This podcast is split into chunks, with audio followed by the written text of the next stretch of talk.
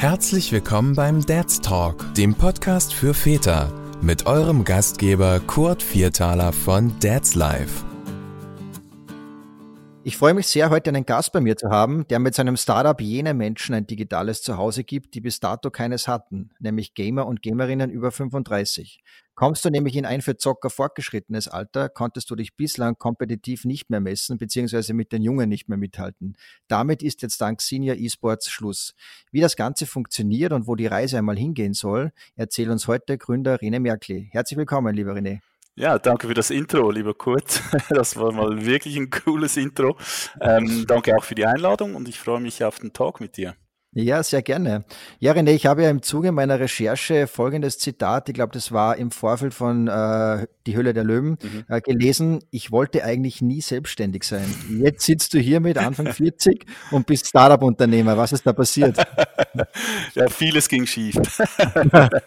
nee, nee, ähm, das ist wirklich eine Aussage, die ich getätigt habe und das ist, äh, ist immer noch so. Klar, ich bin jetzt Unternehmer, aber es war nie irgendwie, ich habe nie mit 18 oder mit 20 gedacht, komm, ähm, ich werde mal Unternehmen, gründe mein eigenes Unternehmen und ähm, mache das groß, sondern ich war immer so ein bisschen der Corporate-Typ, so angestellt, ähm, äh, verschiedenen Positionen bei verschiedenen Firmen und das kam mir eigentlich nie in den Sinn, bis jetzt Senior Esports, bis eigentlich die Idee geboren ist und dann wurde es irgendwie zwangsläufig, ja. Mhm. Aber hattest du irgendwie auch ein bisschen Bammel vor der Selbstständigkeit oder, oder warst du einfach nur der Corporate-Typ? Nee, also äh, Bammel, äh, also den Bammel habe ich immer noch, ehrlich gesagt. So ein bisschen halt ähm, jetzt selbstständig zu sein, eine andere Verantwortung zu haben, als wenn du angestellt bist natürlich. Ähm, das, ist, das ist mein Baby, Sine E-Sports, das muss ich vorwärts bringen und ähm, dann nimmst du halt jede Kritik halt ein bisschen persönlicher, als wenn du irgendwo angestellt bist in einem Corporate-Umfeld. Ähm, ich muss aber schon sagen, dass ich auch als ich angestellt war, war ich oder bin ich immer sehr engagiert gewesen. Es war mir immer wichtig, für die äh, Firma einzustehen, was die Firma auch macht, dahinter zu stehen. Und das bringt mich oder hilft mir jetzt äh, sicher weiter bei Senior Esports. Ähm, wann bzw. wie kam es dann zur Idee, Senior Esports zu gründen?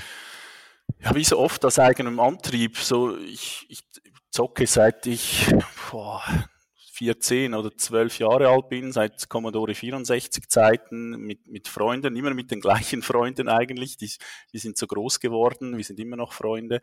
Ähm, das war so Freitagabend äh, online gespielt mit Freunden.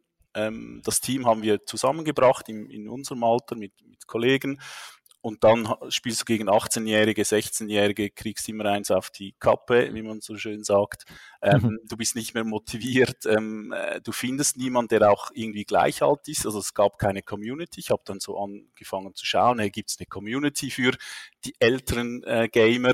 Ähm, da gab es nichts und das ganze Competitive, das liegt bei uns schon immer im Blut. Ähm, auch wenn wir Sport treiben, geht es ja schlussendlich auch immer ums Gewinnen. Klar, Spaß haben ist ein wichtiger äh, Teil davon. Ähm, und so kam mir dann die Idee halt zu Senior Esports zu sagen, hey, wieso gibt es keine äh, E-Sports oder Gaming-Plattform für über 35-Jährige? Ähm, dann habe ich irgendwie angefangen zu schauen, überall weltweit, Google sei Dank, ähm, habe ich dann wirklich nichts gefunden. Ähm, dann habe ich gedacht, gut, vielleicht sind ja meine Freunde und ich die einzigen, die äh, über 35 sind und noch zocken. Dem ist Gott sei Dank nicht so. Gemäß einer Studie in Deutschland äh, von Game.de ähm, hat aufgezeigt, dass 15 Millionen Gamer über 40 Jahre alt sind in Deutschland. Der Altersdurchschnitt ist 37,5 Jahre alt. Also der Gamer, da habe ich gedacht, gut, das ist schon mal eine gute Basis, da gibt es eine Zielgruppe. Ähm, ich habe im letzten Jahr mein EMBA-Studium Digitale Transformation abgeschlossen. Das heißt, 2018 habe ich angefangen, war dann im Studium äh, neben meinem Marketing Director Job. Und dann kam das Ganze mit der Business-Idee dahinter, weil dann, äh, wir waren eine Woche in Silicon Valley, haben dort Startups besucht, wir waren in Berlin eine Woche, haben auch dort Startups besucht. Ähm, wir haben gelernt, Businessmodelle zu erstellen und so kam mir dann die Idee, hm, wieso nicht auch Geld machen damit mit Senior Esports, mit meiner Idee. Und so kam mhm. es dann immer Schritt für Schritt an, bis, ich, okay. bis heute. das heißt, das Ganze ist gerade mal ein, zwei Jahre alt, oder? Mm, genau, ja, ich habe, Januar 2019 ist so die Idee geboren. Und, und dann kam auch das, schnell das Businessmodell dahinter. Ähm, ich hatte schon, ich habe schon ein gutes Netzwerk gehabt damals, habe es vor ein paar Investoren gepitcht, weil der E-Sports ist natürlich extrem im Aufwind.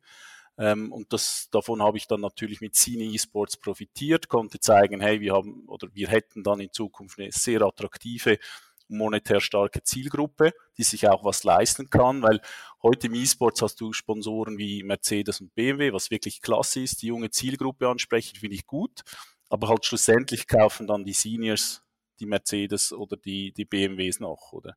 Und, und, und so ähm, habe ich das, das versucht, äh, bei diversen Investoren zu pitchen, weil ich brauchte halt ein, Kapital, um, um die Aktiengesellschaft zu gründen, dann eine, eine App zu entwickeln und dass ich auch natürlich davon leben kann, weil ähm, ja, ich, ich habe da nicht genug ähm, Kapital auf der Seite gehabt, um zu sagen, komm, ich kündige und mache das mal.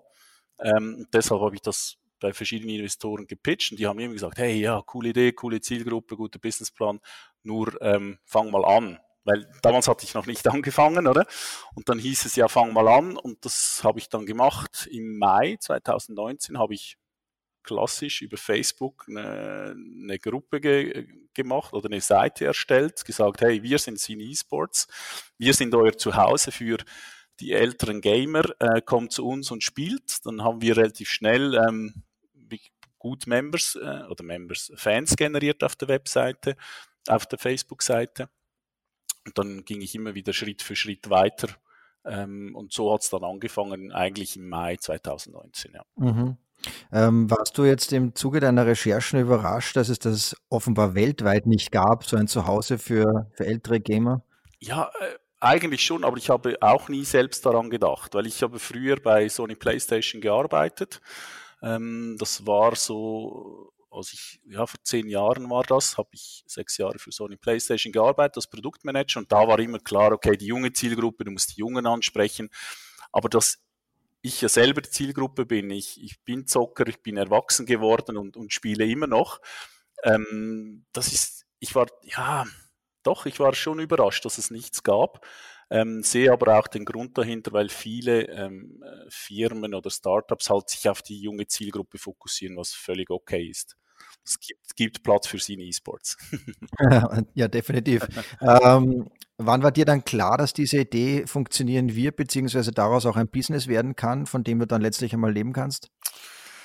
Ah, der genaue Tag kann ich dir nicht sagen, aber es war also nach dem Mai, als ich angefangen habe, die Facebook Gruppe oder Seite zu machen, die Community immer gewachsen ist, ähm, dann auch mein Netzwerk ein bisschen äh, angefangen habe ähm, zu bearbeiten. Ich kriegte dann beim Schweizer äh, Fernsehen ein Interview, ähm, wo ich Cine E-Sports präsentieren durfte. Es gab sehr viel positives Feedback. Ich konnte an Messen äh, am Hero Fest in der Schweiz äh, Cine E-Sports präsentieren. Und da wurde ich oder wurden wir als Cine Esports immer eingeladen, konnten dazu, konnten uns präsentieren, größer werden und irgendwann, ja, ich denke so September, Oktober war es dann, irgendwie habe ich gedacht so, jetzt irgendwie alles auf eine Karte oder nichts. Dann habe ich im November dann meine Stelle gekündigt als Marketing Director ähm, und habe da versucht, dann in das äh, Kündigungsfrist von drei Monaten, habe ich versucht, da ähm, Investoren zu finden und das ganze Business aufzubauen. In der gleichen Zeit kam dann die Einladung zum Casting für die Höhle der Löwen. Durfte ich dann, ähm, was war das, im Dezember an das Casting gehen für die Höhle der Löwen. Und ähm, das war eigentlich ja, sehr positiv. Ich konnte da meinen Pitch zeigen und dann hieß es ja, im Januar hörst du wieder von uns. Und das war so ein bisschen auch der Punkt, ah, okay, gut, du hast nicht nur ins Blaue äh, ge gekündigt, sondern es gibt auch wirklich äh, jetzt eine Chance mit die Höhle der Löwen. Ähm, hattest du nicht auch Angst, ähm, diesen Schritt zu gehen? Immerhin bist du auch zweifacher Familienvater, hast eine Familie zu ernähren, äh, hast einen guten Job aufgegeben. War da nicht auch dann, ähm, okay, soll ich das jetzt wirklich machen? Hm, ja, äh, absolut. Das war, es gab viele Gespräche zwischen mir und meiner Frau natürlich. Das ist nicht so, dass ich das dann alleine entschieden habe. Aber sie hat auch gesagt, schau, ähm, auch mit deinem Background, du findest dann wieder was zum Arbeiten, falls es nicht klappen würde, oder? Ähm, und es war schon schon schwierig zu sagen, so jetzt kündige ich, aber das Feedback, das ich bekommen habe für Cine E-Sport, sei es von Investoren, von, von PR, von der Community selber natürlich, von der Zielgruppe, war so positiv, dass, ich, dass es irgendwie fast ein bisschen dumm gewesen wäre, das nicht zu machen. Und, und deshalb habe ich dann gesagt, äh, okay, ich kündige meinen Job, äh, habe natürlich dann neben den Investorenpitch und Höhle der Löwen immer noch ähm, auf, war ich auf Jobsuche natürlich, zum Schauen, okay, was gibt's. Ähm, aber es hat mich nichts eigentlich davon überzeugt. Ich habe dann drei Monate noch ein, ein Mandat übernommen beim Schweizer Fußballverband für die E-Nationalmannschaft. Die habe ich dann äh, angefangen aufzubauen während den drei Monaten nach dem Pitch bei Die Hülle der Löwen. Aber jetzt machst du Vollzeit Senior E-Sports. Genau, ab Mai oder seit Mai ähm, Vollzeit Senior E-Sports. Erfahrungsgemäß, oder das kann ich natürlich auch sagen, gibt es als Startup-Unternehmer sehr viele Ups und Downs. Ähm, wie war für dich die Umstellung von einem Festangestellten zu einem Startup-Unternehmer? Also die Umstellung ist noch nicht vorbei. ich, bin da mitten, ich bin da mittendrin. Es ist so ein, also schon fast ein tägliches Up and Down. Also du kriegst so viel Positives, dann kriegst du wieder mal eins auf die Mütze, was, was irgendwie eine Absage oder die Members, die nicht mit irgendwas nicht zufrieden sind. Ähm, und, und das nehme ich dann halt, halt sehr persönlich, das Ganze. Ähm, das muss ich sicher noch ein bisschen daran arbeiten, das nicht alles so nah an mich heranzulassen. Aber es ist halt mein Baby und, und dafür stehe ich mit 100 Prozent äh, meiner Überzeugung und meinem Einsatz. Ähm, aber ich denke so, das Up and Down, ich weiß auch nicht, wie es bei dir ist, aber das bleibt irgendwie immer, habe ich das Gefühl, weil als wir in Silicon Valley waren, mit den, mit den Startups ge geredet haben, das gibt, da gibt es minutenmäßig Up and Downs. Das, so habe ich das gefühlt. Absolut, ja. Und vor allem ist auch diese 24-7-Verfügbarkeit mhm. ähm, ja schon sehr belastend, auch dass man das Gefühl hat, man muss eigentlich ständig erreichbar sein und Sachen fixen. Und wir kennen es ja auch aus unserer Kommunikation jetzt mit der Dead's Live Scene E-Sports League sozusagen. Mhm. Ähm, da ist immer irgendwas zu tun und ich weiß nicht, ob das mal besser wird. das, das, ja, das ist ein guter Punkt. Ähm, ich sehe halt weil bei uns oder bei, bei dir natürlich auch ist die Community ist das, das Herz, das, das, ja, das Fundament von unseren Unternehmungen. Und da ist es natürlich wichtig, dass man halt, finde ich, immer erreichbar ist. Ähm, natürlich muss es auch immer im gesunden Rahmen sein. Das, das sagt mir immer meine Frau so ein bisschen am Abend, hey, ich bin dann auch noch da. und, und das ist schon, ähm, da muss man sicher mit der Zeit einen Weg finden, ähm, daran ja, daran zu arbeiten oder das zu verbessern und auch mal sagen, hey, jetzt kriegen Sie halt keine Antwort innerhalb von fünf Minuten, sondern dann geht es halt zwölf Stunden oder so. Ich glaube, da muss man halt irgendwie hinarbeiten auch. Absolut, ja. Ähm, aber gab es Zeiten, wo du es bereut hast, ähm, diesen Schritt gegangen zu sein? Ja, das ist eine gute Frage. Ja, es gab es. Ja, ja, ich, ich glaube, jeder lügt als Startup-Gründer, der sagt, er hätte es nie bereut. Ich glaube, irgendwann bereust du es, äh, hast einen schlechten Tag, schlecht geschlafen, weil die Kinder irgendwie siebenmal aufgestanden sind in der Nacht. Du bist völlig übermüdet, irgendwas kommt noch negativ rein und ich glaube, das ist menschlich. Das ist egal, ob du angestellt bist oder Startup, irgendwann denkst du, ah shit, was habe ich gemacht. das stimmt, ja. Ähm, aber bist du jetzt nach wie vor eine One-Man-Show oder hast du mittlerweile Helferlein sozusagen, die dich unterstützen im Operativen? Ja, äh, ich bin sehr froh, dass ich jetzt ähm, nach Höhle der Löwen ähm, zwei äh, Investoren gefunden habe, die ich schon länger kenne, seit etwa zehn Jahren. Die waren bei Sony damals, also bei den TVs. Ich war bei Sony PlayStation. Ähm, die haben jetzt investiert bei mir, weil die überzogen sind, ähm, dass das funktioniert, das Businessmodell. Das ist der äh, Patrick und der Julian und die supporten mich sehr stark. Da bin ich sehr froh, vor allem in der Entwicklung der App. Wir haben ja so eine, eine App entwickelt, wo man die ganze äh, Resultate eingibt, sich für Turniere anmeldet, sich untereinander austauscht etc. Ähm, aber natürlich der, den größten Teil des, der Arbeit ist immer noch bei mir. Ja. Aber ich bin schon mal super froh, ähm, habe ich da Unterstützung gekriegt, weil ja, je größer, du, du kennst es auch, je größer du wirst, umso mehr äh, Aufgaben und Verantwortungen hast du ähm, und natürlich auch die ganze Finanzierung etc.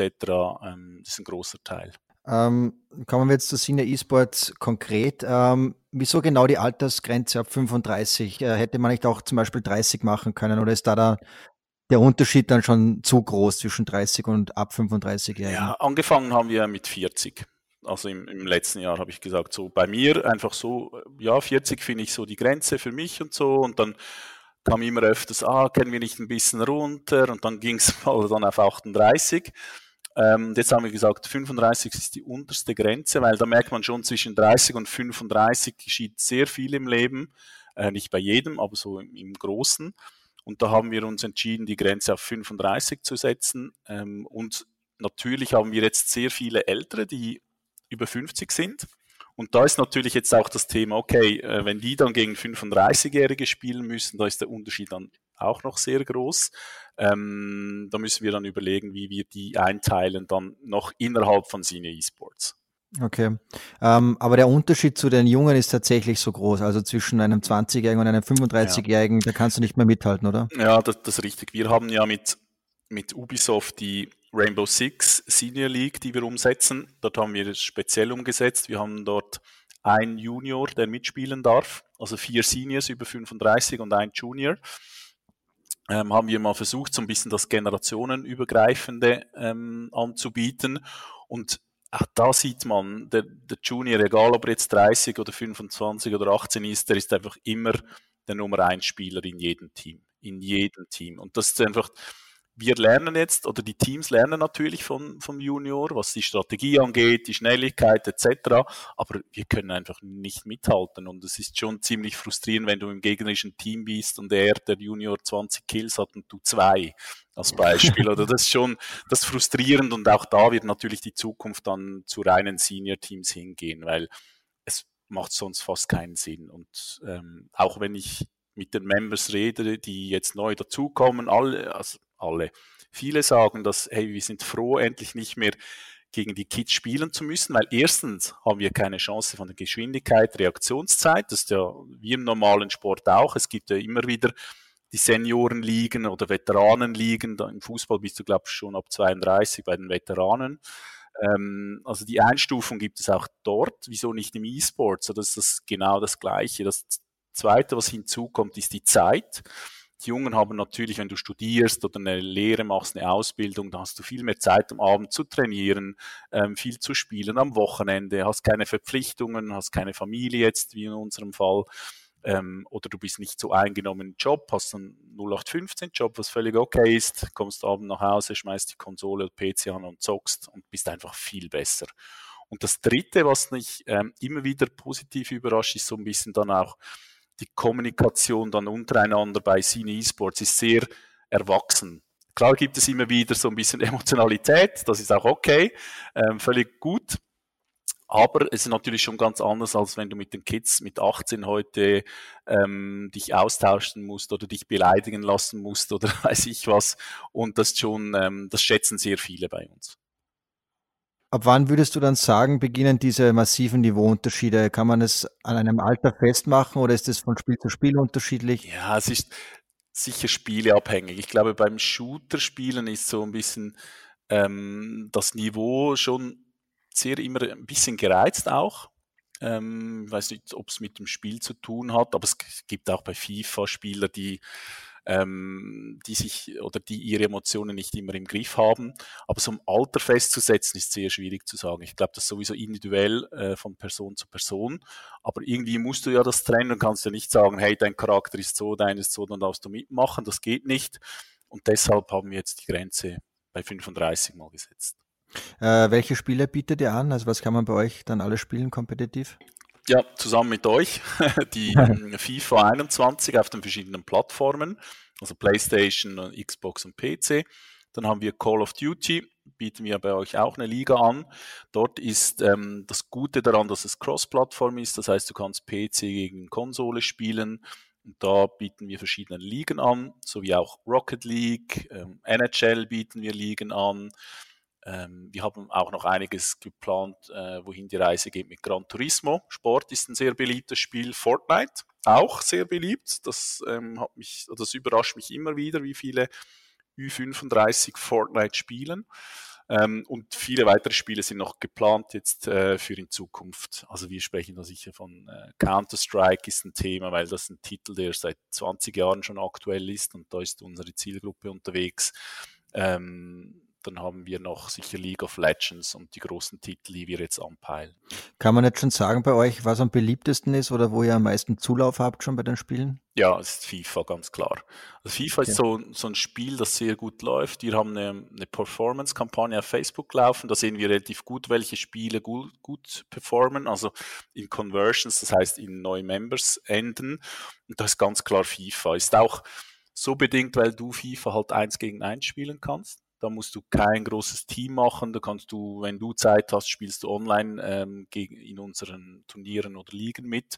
Bei Call of Duty, bei Rainbow Six, bei ähm, anderen Spielen, Fortnite etc., musst du immer ein Team sein. Das macht das auch ein bisschen aus, das ganze E-Sports, dass du im Team spielst, dass du besser wirst im Team. Jeder hat seine Taktik oder seine Position. Und da ist es halt schwierig, wenn du alleine unterwegs bist, wie viele jetzt in unserer Zielgruppe, dann Team zu finden. Und da ähm, wollen wir unseren Member natürlich, unsere Members natürlich unterstützen, indem wir sogenannte äh, Fun Nights anbieten, wie jetzt bei äh, Call of Duty Warzone, wo wir sagen, hey, kommt, 50 ähm, Spieler mal auf eine Map, ihr, ihr werdet random zugelost in Teams und wer weiß, eventuell entsteht daraus dann das eine oder andere Team. Bist du selbst auch noch dabei oder geht sich das zeitlich nicht aus momentan? Ja, ich bin noch dabei bei Rainbow Six. Bei, ähm, beim Turnier war ich noch dabei, aber da muss ich jetzt ähm, zeitlich auch mich ein bisschen zurückziehen, weil ja, es ist irgendwie schwierig, das noch reinzukriegen, weil wir haben einmal die Woche Training oder zweimal und dann hast du noch ein Spiel.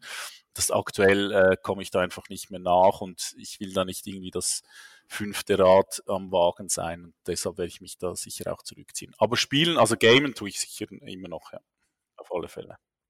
Du hast ja vorhin schon angesprochen, eben, ihr nehmt ja auch Rücksicht natürlich auf, auf die Umstände, dass man, äh, vor allem wenn man Familie hat, dann nicht mehr so viel Zeit hat. Wie sieht das Prozedere dann genau aus? Wie viel Zeit habe ich dann, um zum Beispiel ein Spiel auszumachen und so weiter? Ja, genau. Also da gehen wir sehr auf die Zielgruppe ein wir geben ihnen ähm, im Turnier oder Liga, egal was, geben wir ihnen eine Woche Zeit für einen Spieltag. Das heißt, du kannst dann äh, während von Montag bis Sonntag einen Termin abmachen mit deinem Gegner, kannst sagen, hey, ich hätte Donnerstagabend Zeit, 20 Uhr, hast du auch Zeit? Er bestätigt, ja, ist gut. Und dann steht das Spiel. Ähm, das bieten wir eigentlich an, weil wir auf, ja, auf Rücksicht nehmen auf die ähm, Bedürfnisse der Zielgruppe, weil ja, du hast halt nicht immer Zeit, jeden Abend zu spielen, leider. Das ist so. Ähm, wir bieten aber natürlich auf der anderen Seite gibt es immer wieder ähm, Ü35-Spieler, die viel Zeit haben, die gerne viel spielen. Da bieten wir auch mal einen Wochenendgap an, wo du halt Samstag und Sonntag spielen musst. Aber bei uns ist eigentlich so, wir haben vier Wochen Turniere, zwei Wochen Turniere, ähm, Eintagesturniere. Wir bieten da verschiedene äh, Turniere an, aber die besten oder die am meisten laufen sind halt schon die Turniere, wo du eine Woche Zeit hast, um dein Spiel zu machen. Und live verfolgen kann ich das auf eurem Twitch-Channel oder? Ja, ja, genau, da sind wir jetzt im Aufbau. So ist eigentlich wie im Gaming oder im E-Sports auch. Ähm, es gibt Streamer, die über 35 sind, da wollen wir auch den Fokus drauf setzen. Ähm, wir haben jetzt einen für Call of Duty, den Suited Caster, der uns die Spiele regelmäßig übertragen wird, auch eure in der Dads Live äh, Senior League. Ähm, da sind wir jetzt am Aufbau. Natürlich wäre es super, wenn wir jedes Spiel übertragen könnten, ist leider halt nicht machbar, weil wir zu wenig Streamer haben. Und da sind wir jetzt am Aufbau damit. Das ist natürlich Twitch oder YouTube ein sehr guter Kanal, um da Reichweite zu generieren und auch mal zu zeigen, hey, wir können auch noch Ü35 E-Sports machen und es sieht auch noch cool aus. ähm, Gibt es auch schon Preise zu gewinnen? Mhm. Wir haben aktuell eine Kooperation mit äh, Razer. Das ist ein Hardwarehersteller aus Kalifornien, der ähm, bietet für jedes Turnier, das wir äh, an, angeboten haben, jetzt im November, ähm, Headsets und äh, Mäuse und Peripherie äh, für Konsolen und PC an. Ähm, ihr trefft ja natürlich auch den Zeitgeist mit E-Sports, ist ja ein Riesenthema, eh schon seit wahrscheinlich zwei, drei Jahren schon wirklich sehr, sehr groß. Aber wie schwierig ist es dennoch, äh, Sponsoren zu gewinnen dann für Ligen oder für Sachpreise oder für was ja, auch immer? Das ist halt ja, es, du, du brauchst halt Sponsoren, die den First Mover Gedanken haben, die sagen, okay, ihr habt noch nicht die Reichweite, aber ihr werdet irgendwann dahin kommen. Und wir wollen schon mal einen Fuß da reinsetzen. Und das ist mit Racer uns eigentlich gelungen. Der hat gesagt, klar, ihr habt jetzt nicht die Reichweite von Dad's Life zum Beispiel, ähm, aber wir glauben an euch, wir glauben an das Prinzip. Und wie Sie sehen dann auch, ähm, wer das dann Razer-Produkte schlussendlich kauft und wer nicht, wer hat das äh, Geld dazu, das zu kaufen. Und das ist genau unsere Zielgruppe. Ähm, aber natürlich ist es schon, vor allem jetzt auch in Corona-Zeiten mit Budgetstopp etc., schwierig, da neue Sponsoren zu finden. Aber ähm, ich sehe das eigentlich positiv. Je größer wir werden, umso mehr Sponsoren werden wir da ähm, ansprechen können. Du hast das vorher schon kurz erwähnt, das Marktpotenzial, ähm, das kommt mir extrem viel vor. 15 Millionen Gamer in Deutschland, über 40 Jahre, Wahnsinn. Ähm, wo siehst du das Marktpotenzial dann bei euch? Wie viele Members sind realistisch jetzt in den nächsten, ich sag mal, ein bis drei Jahren? Ja, also das Ziel ist, dass wir ähm, bis Ende nächstes Jahr so gegen die 30.000 Members bei uns auf der Plattform haben, wenn nicht noch mehr. Ähm, und das Potenzial ist da natürlich, also ja, du hast sicher auch schon ein paar Businesspläne gemacht über drei Jahre und ähm, das, das schreibst du Zahlen halt rein, ähm, die für dich jetzt realistisch sind und das werden wir jetzt sehen, wie, wie das nächste Jahr verläuft und wo wir da landen. Aber das Ziel ist schon, 30.000 bis 40.000 Members dann auf der Plattform zu haben nächstes Jahr. Und wo steht ihr aktuell? Aktuell sind wir jetzt bei knapp 2.000 Members. Wir sind auch noch in der Beta-Phase, was die App angeht, ähm, auf die Funktionalität. Auch sind wir natürlich beschränkt bei den Spielen. Wie ich vorher gesagt habe, wir haben da, sage ich jetzt mal, acht Spiele, die wir anbieten und das Potenzial ist, liegt bei etwa 20 Titeln. So, von dem her können wir auch wachsen. Auch in der Bekanntheit, marketingmäßig geben wir jetzt noch nicht sehr viel Geld aus. Wir ähm, setzen da sehr auf organisches Wachstum. Aber wenn wir da nächstes Jahr anfangen, dann wirklich ähm, Geld auszugeben, neue Members akquirieren, ähm, sehe ich da großes Potenzial, die Ziele dann zu erreichen. Wenn du jetzt sozusagen mal so drei oder fünf Jahre in die Zukunft schauen würdest, wie sieht deine Vision von Cine E-Sports aus? Also gibt es auch noch Märkte, wo du sagst, ja, der angloamerikanische Raum wäre spannend zum Beispiel oder wie auch immer? Ja, absolut. Also Jetzt fokussieren wir uns auf die Dachregion. Ähm, der zweite Schritt ist dann äh, Europa generell anzusprechen, weil Frankreich hat einen spannenden E-Sports-Markt, auch in Osteuropa gibt es spannende Märkte, die für uns spannend äh, oder interessant sind. Und dann natürlich das große Ziel, wenn du sagst drei bis fünf Jahre, ist sicher der amerikanische Markt, weil dort auch wieder gemäß einer Studie sind dann 55 Millionen über 35 Jahre alt. Und da ist das Potenzial dann noch einiges größer. Und dort kommt auch natürlich das Mobile Gaming, also Gaming auf dem Smartphone dazu, äh, wo auch immer größer wird, auch in unserer Zielgruppe.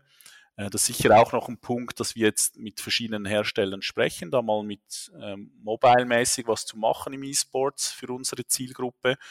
Ähm, also das sind so die zwei Dinge. Sicher in, in die USA, in den USA Fuß zu fassen relativ schnell plus auch noch andere Plattformen dann in Zukunft ähm, anbieten zu können. Glaubst du, dass generell E-Sports noch weiter ähm, steigen wird in der Popularität oder gibt es da schon jetzt einen Plafond sozusagen, wo man langsam ansteht? Nee, äh, ich glaube, dass das, das steigt immer noch mehr an. Das Jahr, wenn man die Zahlen anschaut, ist es jetzt mittlerweile ein Milliardenmarkt, eine Milliarde Umsatz. Ähm, vor fünf Jahren war es, glaube ich, irgendwie 300 äh, äh, Millionen oder so. Also es, es wächst sehr schnell. Es wird auch immer mehr wachsen, weil Corona ist sicher auch ein Treiber. Viele sind jetzt länger zu Hause oder müssen zu Hause sein, spielen dann wieder mehr, kommen wieder mehr so ein bisschen ins Interesse rein. Und die Jungen, und auch meine Kids, die wachsen jetzt halt mit dem Thema Gaming und E-Sports ganz anders auf als wir, weil Früher hast du gezockt auf deinem C64 bei deinen Freunden und mehr hast du ja nicht gesehen. Du konntest mal an eine Messe gehen, hast du mal gesehen, ah, es gibt noch andere und so. Aber heute mit Twitch, YouTube, Facebook Gaming, all das, was es gibt, du siehst ja 24-7 siehst du Gaming und E-Sports Content und wenn du damit aufwachst, jetzt zu einer Normalität wie jede andere Sportart, sei es Fußball, Eishockey, was auch immer, irgendwann sagt äh, mein Sohn oder, oder deiner, ja, ich würde gerne E-Sportler werden und ja, dann geht's richtig los. du hast ja auch einen Botschafter, habe ich äh, gelesen, ähm, einen prominenten Ex-Fußballer sozusagen mit Daniel Gigax. Ähm, wie ist es dazu gekommen eigentlich? Ja, Daniel Gigax äh, kenne ich schon länger. Er ähm, war bei Sony PlayStation auch Ambassador hat dort äh, einige Sachen für PlayStation gemacht. Ich wusste, dass er auch äh, gegen die 40 äh, geht und da habe ich ihn einfach mal, als ich die Idee hatte mit Cine Esports, ihm angefragt, ob er Interesse hat, da mitzumachen. Und er ist, war voll begeistert, Feuer und Flamme und ähm, nimmt jetzt an einigen Turnieren oder Cups teil vertritt uns auch jeweils, wenn es irgendwo ähm, Messen gibt oder äh, Live-Auftritte, ist er gerne dabei und zeigt so ein bisschen auch, hey, ähm, wir sitzen nicht nur im Keller, ich bin jetzt ehemaliger Fußballer, aber spiele gerne äh, und competitive mit äh, meinen Freunden und das auch ein bisschen zu zeigen, weil als ich angefangen habe bei Cine Esports, ich Bildmaterial gesucht habe für E-Sports. Ähm, logischerweise waren da die 18-Jährigen, 20-Jährigen drauf und ich wollte halt ein bisschen was anderes. Und dann habe ich eben Dani angefragt, ähm, ob er Zeit hätte für ein Shooting. Und er hat gesagt, ja klar. Und dann haben wir ein Shooting gemacht und so hatte ich ein bisschen Visual von einem älteren Spieler als jetzt 18 Jahre. Und gerade bei den Fußballern ist ja E-Sports auch sehr beliebt. Also die zocken ja auch regelmäßig, was ich so ja, mitbekomme. Die haben viel Zeit zum Zocken. stimmt, ja.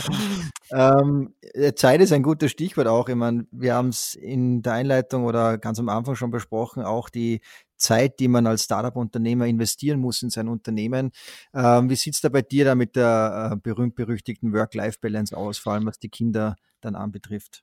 Hm, ja, ich bin jetzt nicht so der Typ, der sagt, hey, ich stehe morgens um 5 Uhr auf, arbeite bis 23 Uhr. Es ist so, jeder Tag ist anders, aber ich nehme mir immer wieder Zeit ähm, für meine Kids, was wichtig ist, morgen, dass, damit ich äh, mit ihnen zusammen frühstücken kann, ein bisschen sprechen, wie der Tag ist. Jetzt dank Corona im Homeoffice äh, hast du natürlich auch Zeit äh, zum Mittagessen mit mhm. der Familie, was, was ich sehr schätze, was ich nie hatte in meinem beruflichen Zeit bei Corporate, konnte ich nie nach Hause. Jetzt habe ich die Zeit und dann auch abends natürlich ins Bett gehen, aber sobald die Kids schlafen, dann wird der ähm, Laptop wieder hochgefahren und gearbeitet. Das ist mehr so, so ein Ding, wo du sagst, ah, okay, die Kids sind irgendwie im Sport oder bei Freunden und dann wird gearbeitet, auch am Wochenende. Also du bist jetzt auch flexibler als vorher in einer Festanstellung. Ja, absolut, absolut. Aber ich glaube, das kommt auch generell in der Berufswelt, diese Flexibilität, die muss irgendwann kommen. Es kann ja nicht nur sein, dass du eine gewisse Flexibilität hast als Startup-Gründer, sondern auch in, in einem Corporate-Umfeld musst du ja auch diese Flexibilität haben, damit du als Attrakt, äh, Arbeitgeber attraktiv bleibst. Ich glaube, das ist schon wichtig, weil das gibt halt viel, weil du arbeitest viel, ähm, brauchst du natürlich auch den, wie du sagst, die Work-Life-Balance und das sind halt die, die, die Kinder zu Hause und die Frau zu Hause, die, die das äh, gibt.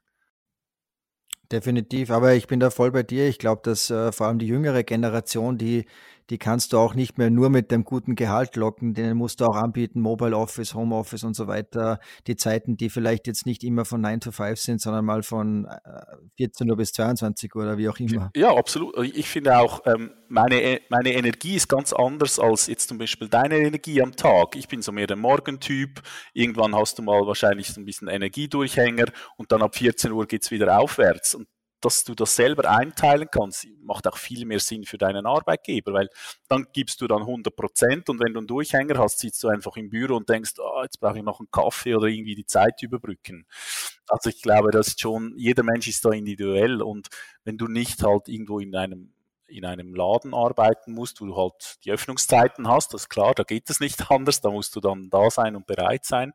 Aber bei jedem anderen Beruf, wo du gewisse Flexibilität hast, sei es jetzt im Marketing, ähm, da kannst du, finde ich jetzt persönlich, äh, sehr flexibel arbeiten. Absolut. Ähm, wie seid ihr jetzt durch die Corona-Zeit gekommen mit den Herausforderungen äh, Homeschooling und Homeoffice? Ich glaube, dein, dein Sohn ist ja auch schon in der Schule. Ähm, wie war das für euch oder ist das für euch? Die Zeit ist ja noch nicht vorbei. Nee, nee, das ist äh, definitiv noch nicht vorbei. Ähm, wir hatten in der Schweiz jetzt noch Glück, wir haben noch, noch keinen zweiten Lockdown. Ähm, aber der erste Lockdown war schon, das, das war hart, irgendwie sich aufzuteilen, weil meine Frau arbeitet auch 50 Prozent. Und dann musstest du halt dich aufteilen und während die Kids wach waren, ging einer arbeiten, ähm, also zu Hause dann ins Zimmer.